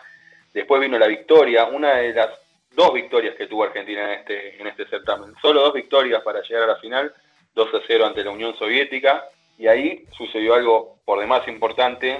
Por desgracia para Neri Pumpido se quebró, se lastimó, se lesionó y fue la entrada de Goicochea al equipo. Después vino el 1 a 1 con Rumania, donde se lesionó Diego y la clasificación a, la, a los octavos de final. Sí, encima la, la Unión Soviética, que fue el último mundial que jugó, porque después desapareció. Lamentablemente, diría el, el, el camarada Ramundo, eh, sí, fue el último mundial de la Unión Soviética, fue el último mundial de Yugoslavia, rival que tuvimos en, en cuarto de finales, fue el último mundial de Checoslovaquia, que no, al equipo al que no enfrentamos, y fue el último mundial de, de Alemania Federal en, la final, pero no spoilemos, porque quizás haya gente que, no lo haya visto. Pero esto está relacionado con lo que te decía antes y un poco el eje de la nota que salió en Globalonet en, en enero de este año, con el, el, el cambio de paradigma mundial y, las potencias y la reorganización de geopolítica del mundo y estos equipos que fueron tuvieron su expresión futbolística última en el Mundial de Italia. Mirá, me haces pensar, me haces pensar con esto de que Argentina enfrentó dos países que después de que les ganó terminaron desapareciendo y me viene a la cabeza eh, eh, eh, enlazando con Mundial 2000, Alemania 2006. Argentina juega contra Serbia y Montenegro, le gana y ¿qué pasa con Serbia y Montenegro? Se terminan separando en dos naciones distintas. Es como que nosotros somos matapaíses, boludo, casi. Bueno, Serbia y Montenegro, que viene de, Yugoslavia, ¿no? que era parte de la, República de, Yugoslavia. Y bueno, hay, una, hay un libro muy interesante y que cuenta eh, Ivica Osim, el entrenador de aquel equipo, y, cómo se habló en, Yugoslavia, en la sociedad yugoslava, que estaba muy entusiasmada con aquel equipo que tenía un equipazo. Había jugadores como Savicevic, como Stojkovic, Tosinecki, eh, Zucker, Boxic, y dicen que, quizá para ellos la historia hubiera cambiado en su país si no hubieran quedado afuera del Mundial, si Boicochea no hubiera atajado esos penales, y hablan de, del penal que cambió la historia de, de, del país. Sí, por el lado, por el lado argentino, y tanto dentro de ese Mundial marcado también, eh, por lo menos yo lo, lo, emparento a partir de, las cuestiones que estamos charlando, con, algunas cuestiones también de color que pasaron en ese Mundial. Por ejemplo, Uruguay país vecino, hermanos uruguayos, ganan un partido en el Mundial 90 por primera vez después de 20 años en un Mundial, que es el 1-0 frente a Corea. Argentina después elimina a Brasil en octavos de final. Hay muchos datos de cosas que, pasar, que le pasaron a los países sudamericanos, pero para no entrar en, una cuestión más masiva de lo que es eh, el Mundial y de las demás elecciones, y focalizarnos en Argentina, me quedo con lo que es Goicochea, con la figura de Cani, Ruggeri, Maradona. Eh, Goicochea un arquero que se que jugó en más de 11 clubes, incluso fue arquero suplente de Chilaver en 96-97, se retira Newell, pero ganó Copa América 91-93 con la selección, pero se lo sigue emparentando con las definiciones por penales del Mundial 90, un Mundial que a fin de cuentas no ganó en un país tan resultadista como Argentina, eh, eso hace que se haga más alta la figura de Goico, pero un arquero de selección. Sí, eh, creo que la figura tanto de él como la de Cani eh, queda más reflejadas que son jugadores de selección a jugadores eh, de equipos, como que su, su, su papel preponderante fue siempre la selección. Sí, 100% de acuerdo con lo que decís. Obviamente falta en, esa lista que vos das Maradona y otro jugador fundamental que es el Cabezón Ruggeri. Son esos jugadores que mientras tu, estuvieron en actividad eran indiscutibles en, en, la selección argentina, no solo como convocados, sino como como titulares y referentes. No, no había dudas de que Goicochea de, y Canigia, desde lo que hicieron sobre todo en Italia 90, y bueno, Ruggeri y Maradona ya con la chapa del 86, pero a lo largo de toda su carrera, mientras estuvieron activos, fueron parte eh, de que conformaba la selección argentina.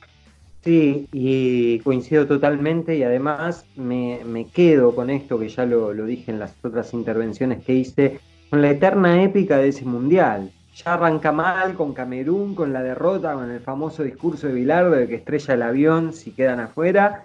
El partido contra la Unión, la Unión Soviética, donde hay un penal que no se cobra, triunfo agónico. Eh, y así a los tumbos, el seleccionado argentino logra clasificar, pasa octavos, pasa cuartos, pasa semi. Y llega a una final donde ya la semifinal con Italia, Argentina pierde realmente a la mitad del equipo. No juega Cani, no juega Justi. Ya estaba voy con el arco, pero el arquero titular era Pompido, que también se lesiona en primera ronda. Te digo, es la eterna épica. Después vemos lo que sucede a lo largo del tiempo y vemos que quizá más allá de los resultados y los títulos no acompañó esa épica. ¿Ustedes lo ven de esa manera o, creen que hay una explicación más? Creo que Argentina también le juega muy en contra eh, eh, ahora, ahora en estos tiempos tener jugadores tan famosos y tan trascendentales en sus equipos que ahora siempre cualquier partido que juega Argentina es no puede perder porque tiene a Messi, Agüero, Di María y todos estos que la rompen en todos lados y tienen 45 mil goles. El equipo del 90 medio que lo miraba y, el público argentino antes de que se vaya al Mundial 90 decían a esto le jugamos un partido, le juega un partido deportivo Moreno y le gana. O sea, no tenían nada de confianza ni la gente y creo que el periodismo tampoco. Creo que el periodismo le daba con un caño en la peor selección del mundo, no le ganan a nadie. Y ahora es muy difícil ver un partido de Argentina, ver un partido que esté por jugar Argentina contra, vamos al ejemplo que nos queda más cerca, Argentina-Venezuela cuando perdió 4-1. Siempre esos partidos en la previa, vos pones un programa deportivo y siempre es Argentina tiene que ganar por tres goles. Eh, y, si alguien llega a opinar, que Venezuela es peligroso, le dan una patada en la boca y le dicen, vos te pensás que Venezuela le puede ganar a Argentina, que tiene a Messi, a Agüero, a bueno, chiquito Romero, o a todos estos jugadores y que Argentina puede perder contra Venezuela y después va y se come cuatro.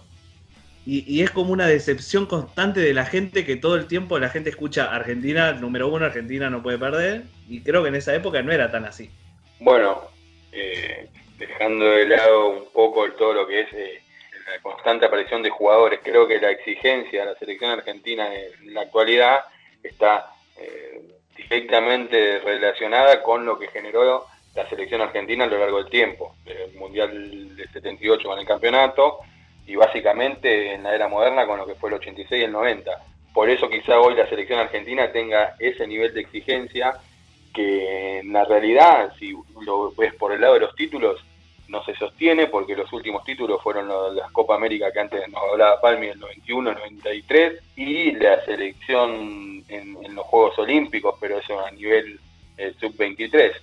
Entonces creo que por eso se le exige tanto a la selección argentina en la actualidad, por lo que hicieron estos jugadores legendarios del 90, del 86 y también del 78. Entonces está eh, íntimamente relacionado. Y con respecto a antes lo que hablaba Palmi de, la épica, yo creo que todos los partidos de, aquel mundial tuvieron un detalle que los hace diferentes. Arrancábamos antes con Camerún, con ese, esa derrota inaugural, con las patadas de los cameruneses, con los festejos, no sé si se acuerdan los festejos del, gol de Camerún. Robert Mila bailando.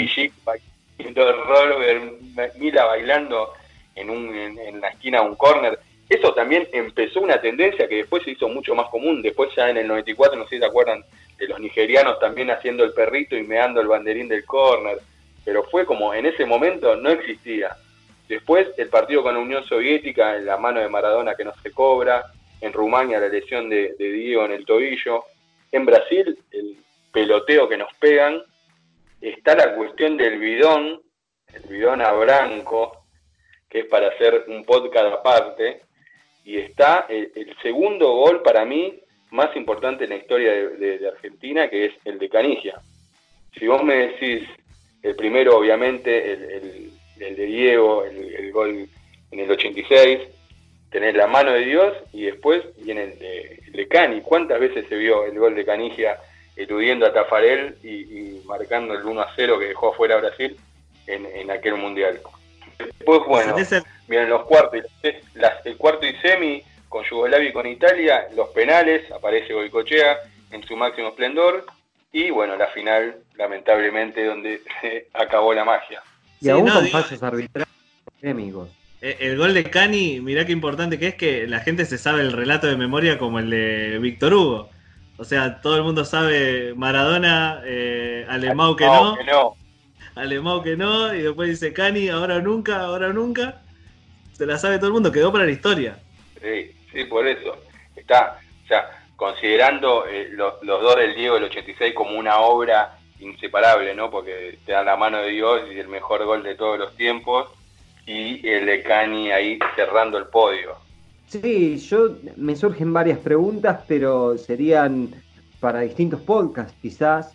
Eh, una la voy a sugerir para que puede quedar para la próxima y la otra para que la respondamos ahora.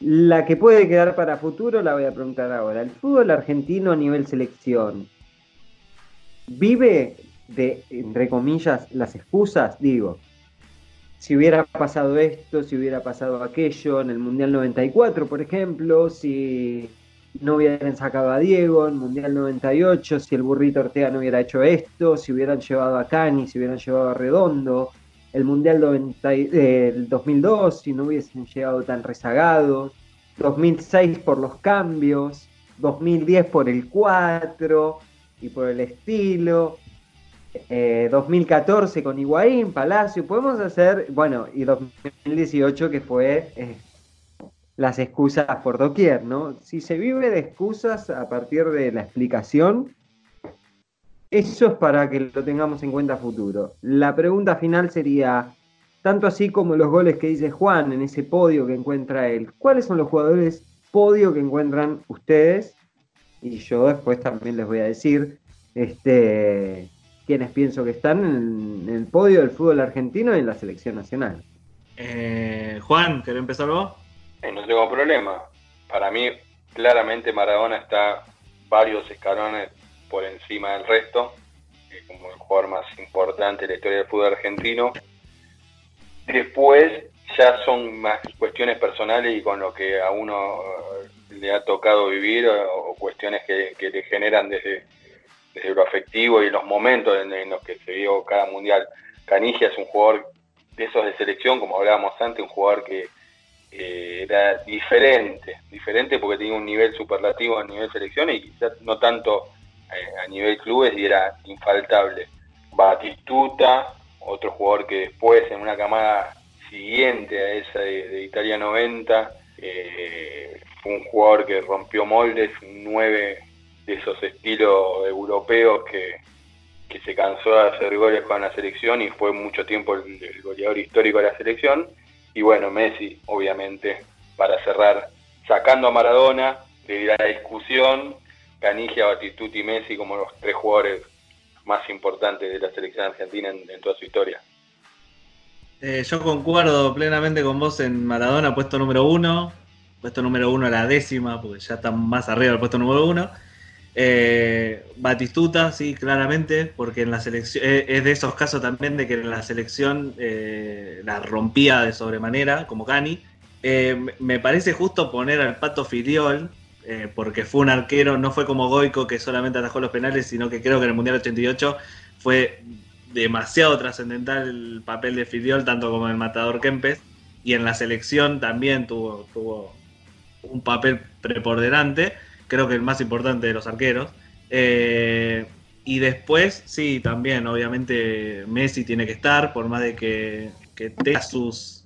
Para mí tiene, Messi tiene sus problemas fuera de la cancha, no dentro de la cancha, en el hecho de, de, mane- de manejar un poco el equipo, de que estén todos atrás, el club de amigos y todas esas cosas que es para hablar en otro momento capaz, pero él cada vez que tuvo que aparecer apareció. Y tuvo la mala suerte de que de que Maradona le daba el pase a Valdano, Valdano la metía, Maradona le daba el, pase, el pase a Higuaín o a Palacio y no la metieron. Y, y tuvo que cargar con eso, chabón, así que por mí también está en uno de los puestos más altos de, en cuanto a rendimiento en la selección. Sí, yo creo que eh, hay una injusticia en el fútbol argentino eh, que muchas veces se deja fuera Filiol, Kempes, campeón en el 78, jugadores de mucha importancia que no han tenido la, posibilidad de ganar, pero yo coincido con ustedes, se dijo a los mismos jugadores, pero no por una cuestión de ganar, perder, eh, fallar en finales o no, que obviamente suma después en, el, en, la decisión, pero fijemos ¿no? que elegimos a Cani a Batistuta, que bueno, sí, Bati ganó Copa América, pero no elegiríamos, este, no, lo elegimos por eso, digo, ¿no? Eh, yo elijo a los mismos, pero por una cuestión de cómo llegaban al corazón de la gente, más que por lo que le dieron a la gente en sí. Sí, para mí eh, estaría bueno, y lo tiro ahora como, como consigna, si quieren, deberíamos ver, ustedes que son quizá los que están más en redes con el programa y en la página, podríamos tirar ahí un, no un, podio, sino un equipo argentino de todos los tiempos y a ver cómo cada, cada uno lo arma, eh, con qué formación, con qué jugadores, y es un, juego eh, entretenido, interesante, ¿no? En esta época donde falta el fútbol argentino real, bueno, podemos jugar con esto y armar nuestro Argentina histórica y ver si la gente se copa y a ver qué manda también. Me gusta, me gusta, me hace acordar al Winning Eleven de la Play 2 con Argentina Clásico que te tocaba. Exactamente, exactamente. Y bueno, ahí vamos a ver, a ver quién, quién es ofensivo, quién pone muchos jugadores de, marca. Vamos, está bueno como para conocernos más y ver de, nuestros gustos futbolísticos con la extensa y rica historia que tiene la selección argentina. Sí, me interesa muchísimo los equipos que pueda mandar el público, el, lo que pueda mandar nuestro amigo Fede Ramundo. línea de dos, te pone línea de dos con, cinco en el medio, esas cosas raras que, que, te, arma él. Así que sí, me encanta para la próxima que, ya empecemos a preguntar. Muy bien. Coincido totalmente, vamos con esa. Vamos con esa. Estamos con los chicos de Globalonet, eh, el medio eh, que nos acompaña este año en materia deportiva. Ya salió la nota sobre los contratos en la semana y hoy mismo pueden estar leyendo la nota de Juan Manuel Ferrera sobre los 700 goles de Messi. Muy interesante para leer eh, y, recordar un poco la, trayectoria de Lío y sus goles, sus goles más importantes en la carrera. Y bueno, hoy eh, hablamos poco de información reciente porque no hay mucho movimiento de información reciente y nos pareció más entretenido hacer una charla deportiva recordando un poco eh, el aniversario del Mundial 90 y recordando algunas otras cuestiones y hablando como si fuera una charla de café ahora en tiempo de pandemia que no podemos compartir uno, pero bueno, a través de la pantalla lo estamos haciendo. Chicos, eh, la verdad la pasé bomba. Eh, muy, buen, muy buen programa, muy buen bloque deportivo. La verdad que estuvo muy bueno. Y esperamos seguir así en esta, en esta dinámica tan interesante donde podemos tocar distintas cuestiones sin dejar de lado las cuestiones que pasan en el día a día, donde tocamos un poquito, pero también estas cuestiones están buenas también, ¿no? Sí, nos ponemos al día. desde ya siempre está bueno hablar, hablar con amigos, hablar de, lo que a uno le gusta, del fútbol, el deporte, y bueno, eh, compartirlo con la gente que nos está escuchando, hacerlos parte ahora con esta iniciativa del juego y con, muchas otras cosas más. Si tienen alguna, algún evento deportivo que les parezca que, estaría bueno que lo charlemos, recitar, tienen los medios, las redes para, para hacernos llegar. Y nada, bueno, bancando la cuarentena con, con, lo que se pueda.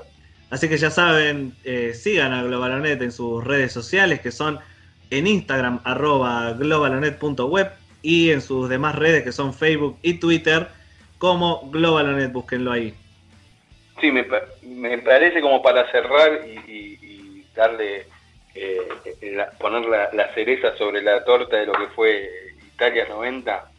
Hablamos de las cosas épicas y me parece que sería muy injusto no nombrar a, este jugador que termina de darle eh, la forma épica del Mundial. Cuando se lesiona Pumpido y Goicochea entra a atajar, eh, Argentina tiene la posibilidad de citar un jugador más. ¿Se acuerdan ustedes quién fue? ¿Que dijo que no? No, no, sí fue. Fue un arquero, obviamente, en reemplazo de Pumpido. Y me parece que lo que lo destaca por sobre todas las cosas es el apodo. Es- Era el arquero de Ferro y era Fabián Teresa Cancelarich. Ese dato, para mí, es lo que termina de sellar, a- de darle la aprobación a Italia 90 como el mejor mundial de toda la historia, un mundial irrepetible. Un jugador que o sea, es apodado Teresa y jugaba en. Ferro. ¿Qué más querés? ¿Qué más querés? Jugadores, es, es bueno, es bueno el juego de jugadores que tenían apodo femenino, ¿no? Como la Gata Fernández, la Pepona Rinaldi. Ya, de- demasiadas pestañas por hoy, me parece. Teresa Cancelar. No, ¿sabés quién pensé que me estabas hablando? De Islas. Que dijo, yo como, yo como tercer arquero no voy una mierda, se bajó y hubiera jugado el boludo. Hubiera, hubiera arruinado la épica, porque no, no, no, no habría habido Teresa. Y sin Teresa, Italia 90 no hubiese sido lo mismo. Teresa Cancelariz, que me alegraste, me alegraste la vida, no el día, la vida, con ese dato. Así que bueno, ya saben, pueden seguir a los chicos en sus redes, arroba globalanet eh, en Instagram, o si no en sus otras redes que son Facebook y Twitter, búsquenlo como globalanet. Y bueno, si tienen algo que opinar de la columna de hoy, putearnos o algo, háganlo ahí, que lo lean, que lo lean ellos, y esténse atentos que vamos a poner eh, la consigna para el sábado que viene que nos gustó, que es eh, el Argentina clásico, el Argentina ideal con los jugadores de todos los tiempos. Chicos, muchas gracias por las noticias y también por eh, esta columna tan divertida. Gracias a ustedes y por el espacio y bueno, seguiremos con la información y con las historias del fútbol y de cualquier deporte. Gracias, no me hablen, nos vemos la próxima. Buena cuarentena para todos. No se muevan que ya volvemos con No me hables tan temprano en esta edición que venimos haciendo por la pandemia. Esto es No me hables tan temprano, versión podcast y ya volvemos.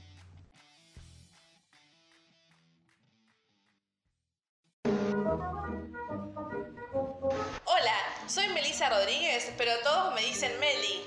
Hola, soy Juan Manuel Pérez Dadone, pero todos me dicen Juan. Che, no, no me gusta un carajo este separador. Dale, hacelo por el programa.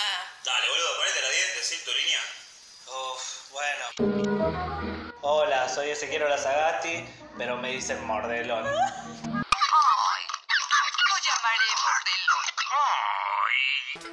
No me hables tan temprano, tercera temporada. Todos los sábados, de 13 a 15 horas, por MP4 Radio Online.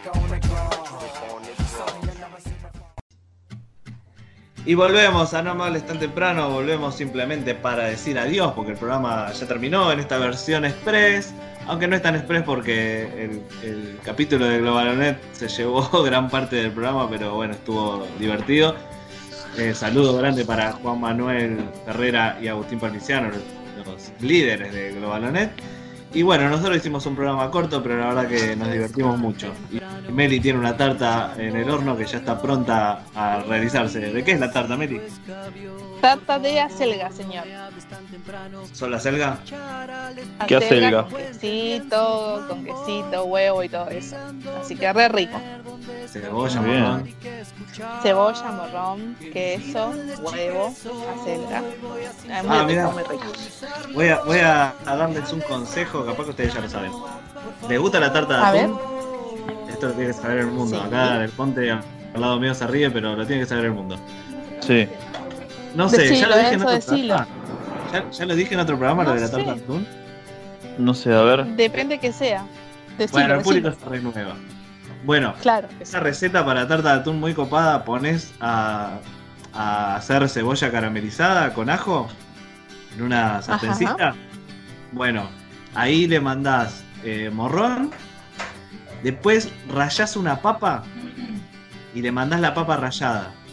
Después le tirás pedacitos de tomate, muy corriente, una, un poquito de salsa de tomate, pero apenas, eh, dos cucharadas, un poquito, de, de puré de tomate. Eso lo mezclas todo, lo, sal, pimienta, condimentos que quieras, lo, lo, lo haces bien y te queda un relleno para tarta que es espectacular. Ah, y le pones un huevo, le echás un huevo y, haces, y, y esperás hasta que se haga y listo. Queda espectacular. Y le agregás el atún después y listo. El atún le pones, después de que doraste la cebolla con el ajo, le, le mandás eh, mo- morrón rojo, así cortado, el atún, ahí cuando eh, papa, papa rallada, Ajá. y después le pones unas cucharaditas de puré de tomate, mezclas todo bien, lo condimentás, no sé qué, le metes un huevo para que se termine de hacer, un huevo así crudo, lo, lo metés que, se- que se termine de hacer ahí y queda espectacular. Mira, mira, Mira. Mira. Sacale el ángulo, arguiñano. Es una buena, una buena receta. Muy bien, ¿eh? me encantó. Después tendríamos que compartir tips de recetas para nuestros oyentes. Sí, no me hables cocina, así un videito. Claro. Bueno, no me cocines tan temprano. Le podemos poner. Exacto. No me cocines tan temprano. Me Cocina tan encantó. temprano. Claro, haceme la cena. No. Yo ya ter- terminé, terminé de comer hace un rato, pero ya tengo hambre de vuelta. ¿Qué comiste? Unos churrascos con ensalada. Bien, rico. Muy Sí, bien, sí. muy bien, rico. Señora, pero ya tengo hambre de vuelta. Yo saqué una carne del freezer que a la noche la introduciré en un horno con verduras. Muy bien. Qué rico. Me encanta. Muy bien. Meta la carne del horno. Arranco a las 7 y no sé, estará lista a las 11 porque yo me tomo, el- tomo su tie- me tomo mi tiempo. Ah, co- cocción bien, bien, le- además hoy- bien lenta. Bien lento. Además hoy es sábado, nada. Hay que relajarse, hacer todo tranquilo, disfrutar. Encontramos promo de birra en el día, así que nos abrimos unas birras. Qué Ah, felicidad. pero están como quieren. Ya está.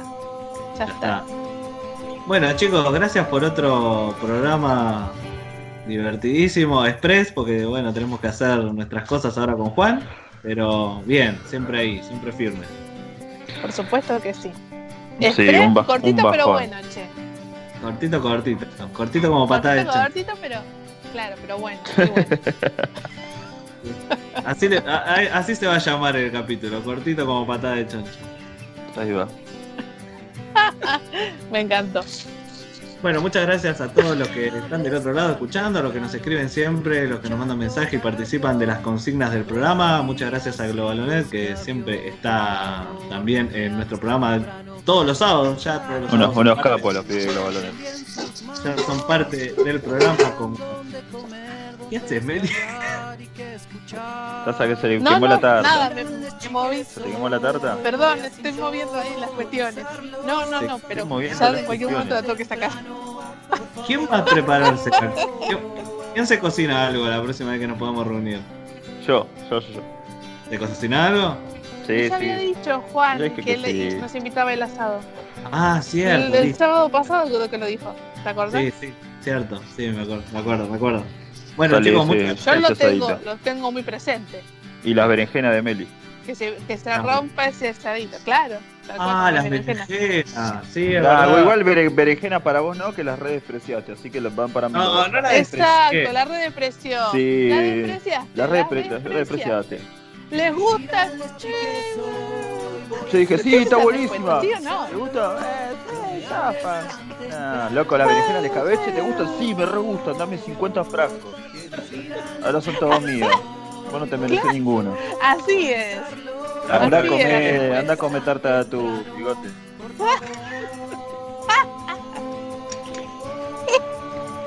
Ya sé que Meli es, tenés. mejor persona, Meli es mejor persona que yo y me va a dar el frasco igual, Ah. aunque yo haya sido una, un, un Sí, un de- fra- frasco vacío te lo va a dar.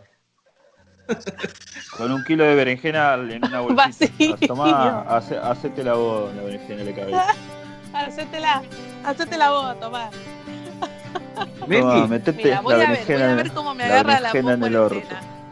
Meli, ¿cómo ¿Qué? haces la. ¿Qué, qué haces con las pencas de la selga? Las tiro. No, Pero se re pueden hacer un montón de cosas con las pencas, pero las tiro. ¿Las qué? Empanalas. Empanalas con, con pan rallado y hacerlas al horno o fritas, como quieras más. Y son alto alto gollete para comer así con birra, como cuando estás comiendo una picada. Son palitos. ¿sí? Es como comer, no te digo que es igual de rico que comer bastoncito mozzarella, pero agarrás esos cosos empanados fritos Es como un snack. Y lo pones así, no sé, haces una, una, una eh, queso crema con, con ajo y cebollita verdeo y lo mojás ahí adentro y es una fiesta. Me encanta ese tipo, la Sagasti. Voy a, voy a hacerlo. Lo voy a hacer y después te voy a contar. Son como milanesitas de, de, de, las pencas. Me copa, me copa, me copa. bueno, eh, se, acabó el momento culinario programa. En la próxima entrega traemos más. Sí, sí, la próxima entrega va a ser eh, No me hables culinario y vamos a tirar nuestras mejores recetas y nuestros trucos, porque todos tienen trucos. Sí, me parece que está bien, me parece que les merecemos, eh, nos merecemos darle eso, ese servicio al oyente. Sí, sí, porque la radio es servicio y los podcasts también. Por supuesto, querido. Juan. ¿Qué? Muchas gracias por estar del otro lado y ser parte de esto. No, no hay por qué, no, no hay nada, no hay nada que agradecer, no me cuesta nada y la verdad que estoy ahora al pedo, así que cualquier cosa con tal de no estudiar. Sí, yo estoy en la misma. Me puse a revisar. Viste, de, de, repente, de, de, repente decís, ah, uh, bueno, tengo que estudiar, bueno, qué caga, bueno. Ah, mira, podría pasar la franela esto, o, o podría hacer, no sé, pollo al disco, o me voy a poner a limpiar todas las ventanas de, de mi casa. O ¿viste? se te ocurre, no, oh, me voy a cortar el pasto. No, pero lo cortaste ayer, no, pero lo corto de vuelta porque me parece que lo corté mal. Y empezás a hacer cualquier cosa con tal de no estudiar. Sí, yo me puse a revisar LinkedIn y agregar gente, cosa que no hice en mi vida, nunca lo abría LinkedIn. Y hoy que tengo que estudiar dije, ah, voy a abrir LinkedIn a ver qué onda. Y bueno, es lo que, sí, es, es, lo que, que pasa. Única que, es lo que hay. La única que la pasa bien, única que la pasa bien es Meli, que tiene cinco títulos ya en su haber y ya no tiene que estudiar más nada. Ya está, no ya le está, importa más yo nada. Ya, ya está. Yo ya gané, decía Margarita. Ya está, olvídate. Meli, gracias por, gracias por estar con nosotros. Eh, sos, sos demasiado para la radio, estás Oh. sobrecapacitado. Qué estúpido. Muchas gracias a ustedes por permitirme estar como todos los sábados. Muy contenta. Muy feliz. Bueno. Eh, es mi rato feliz del sábado. Nos No. veremos entonces. Más tierna. ¡Ay, qué dulzura! Nos veremos entonces. Me el dio un, coma diabético. Un coma diabético. bueno, basta. Deja terminar al conductor eh, eh, eh, programa, por favor. Conductor. Nos veremos el sábado que viene, si todo así lo permite, esperando poder volver al estudio en formato físico y, y vernos las caras atrás de los barbijos. Pero bueno, mientras tanto, nos veremos el sábado que viene en este formato podcast, que es lo que tenemos. Muchas gracias a todos los que están del otro lado y gracias a ustedes, compañeros. Nosotros somos No me hables tan temprano y nos vemos el sábado que viene, más o menos a la misma hora y con el mismo formato. Chau a todos. Nos vemos. Besos. Chau, chau.